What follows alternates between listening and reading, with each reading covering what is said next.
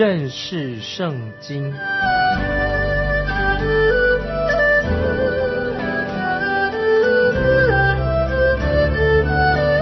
认识上帝的话，把上帝的话带到全世界。本节目是由认识圣经机构和环球广播电台联合制作，欢迎收听。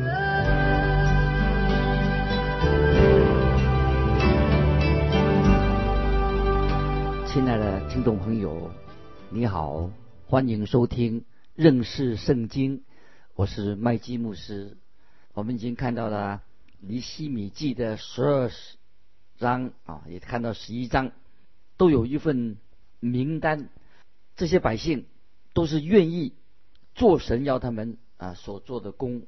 我们来看尼西米记第十一章第一节：百姓的首领住在耶路撒冷，其余的百姓撤迁，每十人中十一人住圣城耶路撒冷，那九人住在别的城邑。这些百姓百姓就是抽签，每十个人当中有一个人要住在耶路撒冷，那其他九个人要搬到其他的城市去住。那么这种状况只有一个人一个人要留在耶路撒冷。那么也许很多人会又又要发出怨言抱怨，会说为什么神让我？遇到这件事情发生在我的身上，我自己宁愿住在乡下的地方。接下来我们看第二节：凡甘心乐意住在耶路撒冷的百姓，都为他们祝福。在那个时候，许多人很想搬到郊区去住，但是凡甘心乐意的住在耶路撒冷的人，他们就会。为这样的事情能向神感恩，这些名字对于我们都是很陌生，可是神却认识他们每一个人，神记录了他们的名字在圣经上面，因为他们有一颗愿意服侍神的心。接下来我们看第三节，以色列人、祭司、利未人、尼提林和所罗门仆人的后裔，都住在犹大城邑。各在自己的地业中，本省的首领住在耶路撒冷的记在下面。以下的经文就是记载那些愿意住在耶路撒冷人的名字。神注意到这些人，他们是甘心乐意的住在耶路撒冷。那么《尼西米记》十二章也是记载了很多的名单，就列出人的名字。这些人啊，都是。敬畏神、赞美神的人，那么这一章继续的记录了这些赞美神、敬畏神的名字。那么还有大部一大部分呢，是描述他们愿意在耶路撒冷城墙落成的时候献礼的过程的时候，嗯啊，是他们参加献礼的这些人，可以说都是神所重用的。我们读起来非常的兴奋。接下来我们看二十七、二十八节，耶路撒冷城墙告成的时候，众民就把各处的立位人招到耶路撒冷，要称谢、歌唱、敲拔、鼓瑟、弹琴，欢欢喜喜的行告成之礼。歌唱的人从耶路撒冷的周围和尼陀法的村庄与伯吉甲。又从加巴和亚玛佛的田地聚集，因为歌唱的人在耶路撒冷四围为自己立了村庄。这个时候，他们就把所有的懂得音乐的人都聚在一起，举行了一个盛大的音乐会。这里所列出来的名单，都可以说是记录在羔羊的生命册上面。他们欢欢喜喜的聚集在一块。为耶路撒冷城墙的落成做献礼，这个时候，利西米就把百姓聚集在一起，他们来自各个不同的地方，一起为耶路撒冷城墙的落成啊做献礼。因为耶路撒冷是圣地的圣殿的所在地，圣地，也是圣殿的所在地。接下来我们看第四十节。于是这两对称谢的人，连我和官长的一半，站在神的殿里。接下来，尼西米就列出了祭司的名字，他们全都站在那里。接着我们看所有章四十三节。那日众人献大祭而欢乐，因为神使他们大大欢乐，连妇女带孩童。也都欢乐，甚至耶路撒冷中的欢声听到远处。当那个时候，外邦人还有那些访客、路过的人、旅行的人经过耶路撒冷这个地方的时候，都听到响彻云霄的赞美的声音以及欢呼的声音。那么他们一定会说：“哎，这里到底发生了什么事情啊？怎么会听到欢声？”响彻云霄的赞美声、欢呼声，一定有事情发生，所以他们会想去看个究竟。这个对周围的这些异教徒来说，应当是一个非常美好的一个见证。我自己心里这样想：如果我在讲道的时候啊，也能够听到这种欢欣鼓舞的声音呢，该有多好！如果今天在听众朋友你的社区里面听到这种歌唱欢呼的声音呢？一定一定会有人想知道到底你们这里发生了什么事情。今天啊，世人外邦人他无视于啊，对教会里面存在不存在啊，他根本对他无所谓啊，无视于教会的存在。其中有一个主要的原因，听众朋友，你知道是什么吗？他们认为我们这些教会的人都是死气沉沉的一群人，做的事情都很无聊的。这些外邦人对我们基督徒有这种的说法，可能他们说法也许是。我们要反省，也许是对的，也许在我们今天的主崇拜里面，应当有更多的欢乐的声音才对，这个才是才是啊，能够吸引那些外邦人知道我们基督徒到底在做什么。我们要求神的，要给我们这种真正在主里面的喜乐。在新约腓利比比书这样说过，就是能力，基督徒的能力的来源是来自喜乐，基督徒应该有喜乐的见证。有喜乐的人，也会神给我们能力。尼尼西米这样说：“靠耶和华而得的喜乐是你们的力量。”如果听众朋友，你如果是刚信主的基督徒，也许你目前也许还没有太多的见证，但是听众朋友你要注意啊，我们基督徒应该有喜乐。有一位姐妹这样告诉我，她说：“我的丈夫还没有蒙恩得救，我就是没有办法让他信主。”开始他就很。哭哭啼啼的这样对我说，那么我说那你怎么办呢？他就开始就把这个事情告诉我。他说我吃早餐的时候我就哭诉着啊，哭着告诉我的丈夫我是多么的爱他，希望他能够信主得救。那么在吃晚餐的时候呢，他说他也是做同样的事情，呃，哭着啊，希望他的先生能够信主。可是我个人在想。谁会愿意跟一个哭哭哭啼啼的女人一起吃饭的？他吃饭的时候，他的妻子哭哭啼啼的，那不是很倒胃口吗？听众朋友，不知道你的答案是什么？我是不会想跟这样的一个女人吃饭。我个人认为，她的丈夫当然会很厌恶哦，一个妻子在他面前这样哭哭啼啼的这样子。后来我就直接的告诉他，我给你做一个建议，你不要用这种方式来劝你的丈夫信主。要停止这种哭诉的方式，不要在早餐或者晚餐向你丈夫哭诉。我说这个没有用处的。那么他就问我说：“那我我那我怎么做见证呢？我该停止做见证吗？”我说：“不是，我是要你不要用以前你所用那种方式哭哭啼啼的做见证。我觉得你要采用一个新的方式。”劝他说：“首先，他要为她的丈夫好好的祷告，也要停止在他面前啊这种哭泣的方式。”而且，他要明白，尼西米既告诉我们了，靠神而得的喜乐是你们的力量，从神而得的喜乐才是我们见证的一个力量。这个听众朋友，盼望你也能够明白。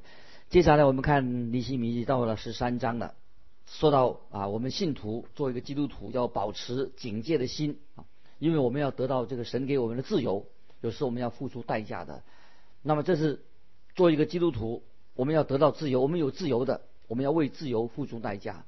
所以我们看到尼西米记十二章到十三章之间啊，这段时间尼西米他回到苏珊的皇宫里面恢复他的职位之后不久，那么他又要回到他想回到耶路撒冷，最后最后他回到耶等耶路撒冷的时候，发现以色列百姓没有做他们该做的事情，他们也没有跟外邦人分别为圣啊，有隔绝。现在我们来看《尼西米记》第十三章一到三节。当日，人念摩西的律法书给百姓听，遇见书上写着说：亚门人和摩亚人永不可入神的会，因为他们没有拿食物和水来迎接以色列人，且雇了巴南咒诅他们，因我们的神使那。咒诅变为祝福，以色列民听见这律法，就与一切闲杂人绝交啊！是这些，这是记载在民数记二十三章、二十四章啊，记载有关于巴南啊，假先知巴南啊，且故的巴南咒诅他们，但我们的神使那咒诅变为祝福。那么以色列人宣读神的律法。他们决心要遵行神的话，所以以色列人就跟亚门人、摩亚人，他们当时曾经跟他们通婚，这是神所禁止的。所以以色列民他们很知道，他们必须要把外邦人赶出这个地方。现在我们来看十三章第四节，先是蒙派管理我们神殿中库房的祭司以利亚什与多比亚结亲。啊，这件事情，这件事情，这个大祭司，他的儿子或者他的女儿与外邦人通婚了，结果他和多比亚的家族结亲。那么在这件很重要的事情上面，大祭司竟然没有遵守神的话，他没有与外邦人做一个分别为圣割绝，因为神禁止犹太人与异教徒通婚。这个时候，我认为神给他们一个非常一个幽默的一个例子，就像为什么不要跟外邦人通婚呢？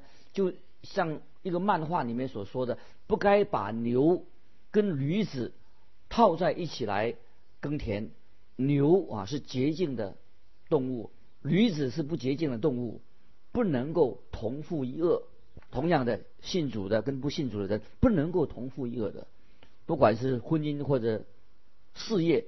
我们都不应该和那不信主的人同父一恶。听众朋友，我们要明白啊神的真理，要知道怎么样分别为圣，特别在婚姻的事情上要分别为圣。接下来看十三章第五节，便为他预备了一间大屋子，就是从前收存数祭、乳香、器皿和照命令供给立位人歌唱的守门的五谷新酒和油的十分之一。并归祭司举祭的屋子，这位大祭司却把圣殿的储藏室送给了多比亚这个外邦人。他们不再把百姓的祭物放在储藏室里面，反而把这个储藏室打扫干净，邀请这个加比亚进驻到里面去。他们说，只要他愿意，随时他可以住在那里。接下来我们看第六到八节，六到八节，那时。我不在耶路撒冷，因为巴比伦王亚达薛西三十二年，我回到王那里过了多日，我向王告假，我来到耶路撒冷，就知道以利亚时为多比亚在神殿的院内预备屋子的那件恶事，我甚恼怒，就把多比亚的一切家具从屋里都抛出去。那这几节经文说到，因为尼西米在他不在的时候所发生这件事情，我们看见尼西米他所做的事情实在是很有见证。他说把多比亚赶出去，他不能住在神的殿中。在新约启示录第二章第二节，主就称赞以弗所教会这样说：“你也曾试验那自称为使徒却不是使徒的。”看出他们是假的来。那这是启示录第二章第二节，就是讲到主耶稣称赞以弗所教会有好的见证，因为他们曾经试验那个自称为使徒却不是使徒的，看出他们是作假是假的。那么于是我们看见尼西米就走进了圣殿，把多比亚的箱子扔到窗外，对多比亚说：“你再也不准住在这个地方，你想免费住宿不可能。”啊，接下来我们看第九节。吩咐人洁净这屋子，遂将神殿的器皿和素祭、乳香又搬进去。尼西米把圣殿里面这个屋子、这个这个房间打扫干净，整理好了，恢复了原来侍奉神的一个功能。那么，这是尼西米所做的一件事情。接着，尼西米还要做别的事情。我们来看第十节：我见立位人。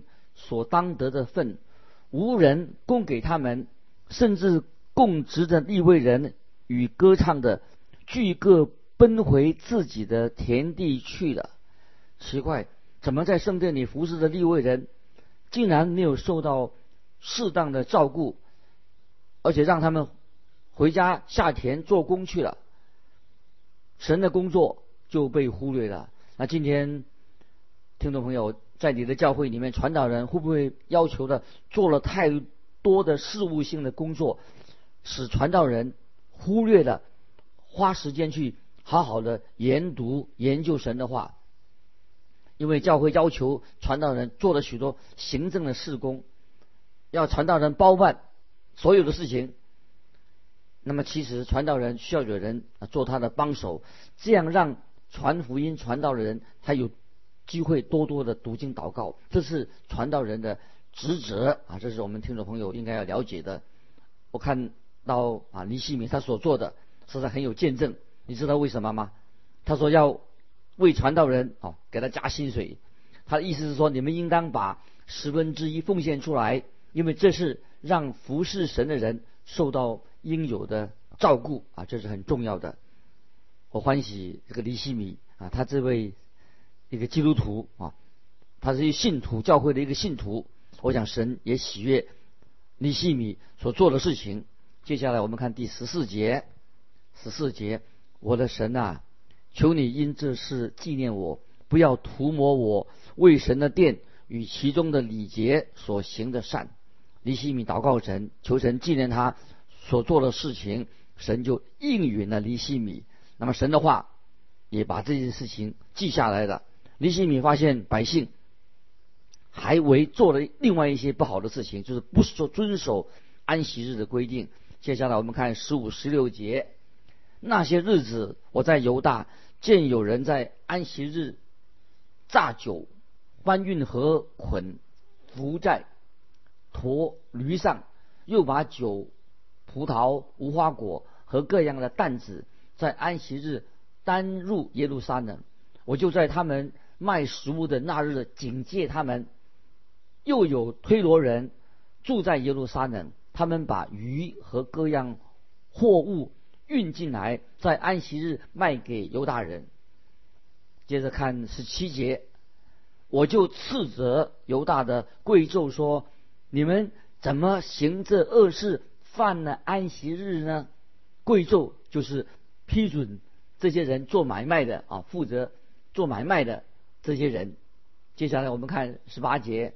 从前你们列祖岂不是这样行，以致使我们神使一切灾祸临到我们和这城吗？现在你们还犯安息日，使愤怒越发临到以色列。尼西米很严厉的提醒百姓：神的愤怒，如果他们继续违背安息日的话，愤怒一定会临到他们。因为他们做了这些得罪神的事情。接下来我们看十九到二十一节，在安息日的前一日，耶路撒冷城门有黑影的时候，我就吩咐人将门关锁，不让安息日不准开放。我又派我几个仆人管理城门，免得有人在安息日担什么担子进城。于是商人和贩卖各样货物的。一两次住宿在耶路撒冷城外，我就警戒他们说：你们为何在城外住宿呢？若再这样，我必下手拿办你们。从此以后，他们在安息日不再来的。尼西米在安息日之前日落的时候，尼西米就吩咐人把城门关上。那么商人带着他们的货物来，以为哦可以准备要做买卖，尼西米就上了城墙查看是否有商人来。那么这些商人就在门外等着。他们来的时候是在第一个安息日来，哎，城门已经关上了。第二个安息日他们又来了，城门仍然关上的。然后尼西米就告诉他们：如果你们再来，我就要严办你们。他们知道。尼西米是认真的，所以他们就不敢再来了。那么我们这里又看到尼西米，还看到在犹大人当中还犯了一个罪啊。接下来我们看十三章的二十三到二十五节，二十三到二十五节那些日子，我也见犹大人娶的雅什突、雅门、摩雅的女子为妻，他们的儿女说话一般是雅什突的话。不会说犹大的话，所说的是照着各族的方言，我就斥责他们，咒诅他们，打了他们几个人，拔下他们的头发，叫他们指着神起誓，必不将自己的女儿嫁给外邦人的儿子，也不为自己和儿子娶他们的女儿，因为李希敏发现犹大人和异教徒的女子通婚。那么尼西米就斥责他们，咒诅他们，打了他们几个人，拔下他们的头发。那么经文上说，他咒诅他们的意思不是说尼西米咒骂他们，而是宣告咒诅要临到他们的身上。他要他们起誓，不再和外邦人通婚。那么这是一种很严厉的啊处理的方式，因为他们必须要面对自己的问题，不能够逃避。听众朋友，你看。灵命的复兴才会带来的改革哦更新。当灵命复兴来临的时候啊，就是该整顿的事情必须要去面对，不能够逃避问题，要面对问题。只有百姓要灵性，如果要成长，要遵行，才能够行到神的旨意，遵行神的神的百姓遵行神的旨意，灵命才会复兴。那么灵命复兴才能够。解决他们的困境，那么所以灵命复兴是唯一解决困境之道。那么最后尼西米就做了结论，这样说：我们来看二十九到三十一节，二十九三十节，我的神啊，求你纪念他们的罪，因为他们玷污了祭司的职任，违背你与祭司立位人所立的约，这样我洁净他们，使他们。离绝一切外邦人，派定祭司和立位人的班次，使他们各尽其职。我又派百姓按定期献财和出售的土产。我的神啊，求你纪念我，施恩于我。这几节经文可以说是总结了尼西米记的啊重要重要的一个贡献。尼西米所成就的事情。因为尼西米这个人，带给了犹大百姓一个属灵上一个重大的祝福。当时所有的外邦人的高官，那些都把他们免职了，祭司和立位人又回恢复了他们应有的权责。那个时候，圣殿的献祭又重新开始了。那么最后，尼西米他就向神说：“我的神啊！”求你纪念我，施恩于我。我们看到尼西米记啊这段的经文啊，神就很奇妙的应允了尼西米的祷告。那么我们知道圣经里面就记载在尼西米记里记载的尼西米他所为主所做的一个重大的事工，就得到啊神永恒的纪念。神就是纪念。尼西米这个人，亲爱的听众朋友，你对尼西米这个人啊，你会不会想到这个人是一个非常属灵的一个人？那么，听众朋友，你是否你也愿意在神的施工的当中，神拣选你做做他的门徒，你是一个重生蒙恩得救的人，你是否也有心愿被神所重用？感谢神啊！神不一定使用牧师或者传道人，神的运用啊，神也用像尼西米一个啊平信，我们说一个平信徒，他在神的工作上，神纪念他，巴不得我们听众朋友，你也能够在教会的侍奉上蒙神纪念的人，你不一定要做一个牧师，做一个传道人，但是你所做的工作，神一定纪念，做一个永恒的纪念。所以我们看到尼西米的侍奉，成为我们听众朋友一个很好的见证，也是我们所学习的一个榜样。